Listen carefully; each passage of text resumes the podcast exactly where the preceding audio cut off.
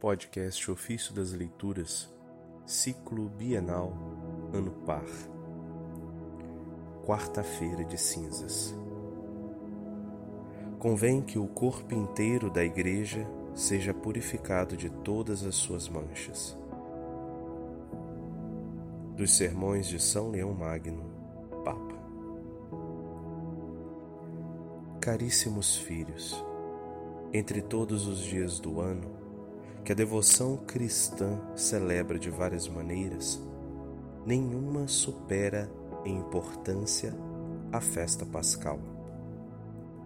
Ela consagra na Igreja de Deus a dignidade de todas as solenidades.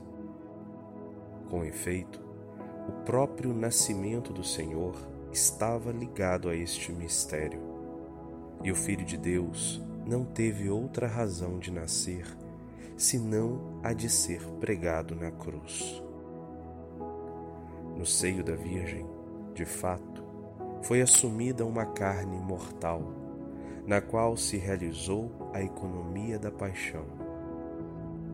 E por um desígnio da misericórdia de Deus, assim aconteceu, que a paixão se tornasse para nós sacrifício redentor perdão dos pecados e primícia de ressurreição para a vida eterna. Ora, se considerarmos o que o universo recebeu pela cruz do Senhor, reconheceremos que, para celebrar o dia da Páscoa, é justo nos prepararmos por um jejum de quarenta dias, a fim de podermos dignamente participar dos divinos mistérios.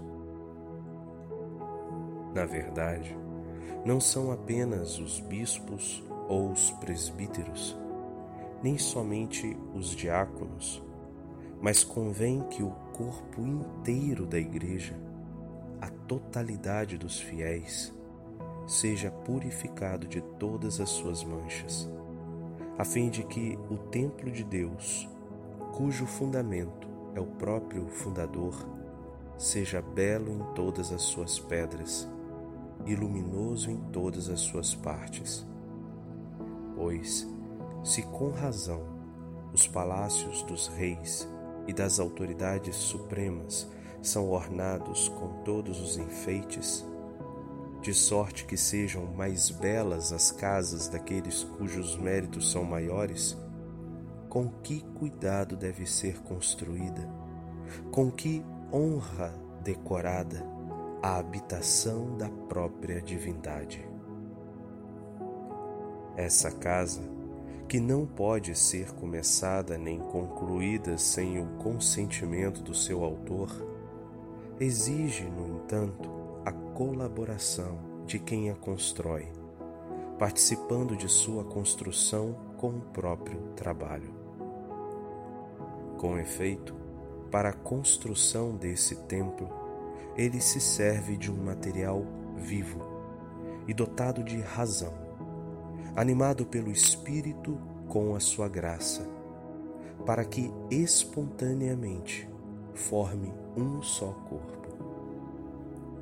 Essa igreja é amada e procurada por Deus, a fim de que, por sua vez, quem não procurava, procure, e quem não amava, ame. Como afirma o santo apóstolo João. Nós também devemos amar-nos uns aos outros, porque Deus nos amou primeiro. Isso está na primeira carta de João, capítulo 4, verso 11 e 19. Por conseguinte, já que os fiéis, em conjunto e em particular, constituem um único e mesmo templo de Deus, é preciso que esse templo seja perfeito em cada um, como deve também ser no conjunto. Pois, embora não seja a mesma a beleza de todos os membros, nem em partes tão diferentes possa haver igualdade de méritos, o vínculo da caridade alcança, contudo, a comunhão da beleza.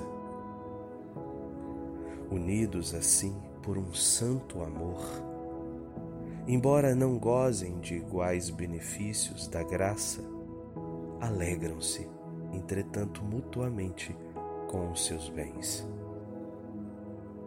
O que amam não lhes pode ser estranho, porque aumenta sua própria riqueza quem se alegra com o progresso dos outros.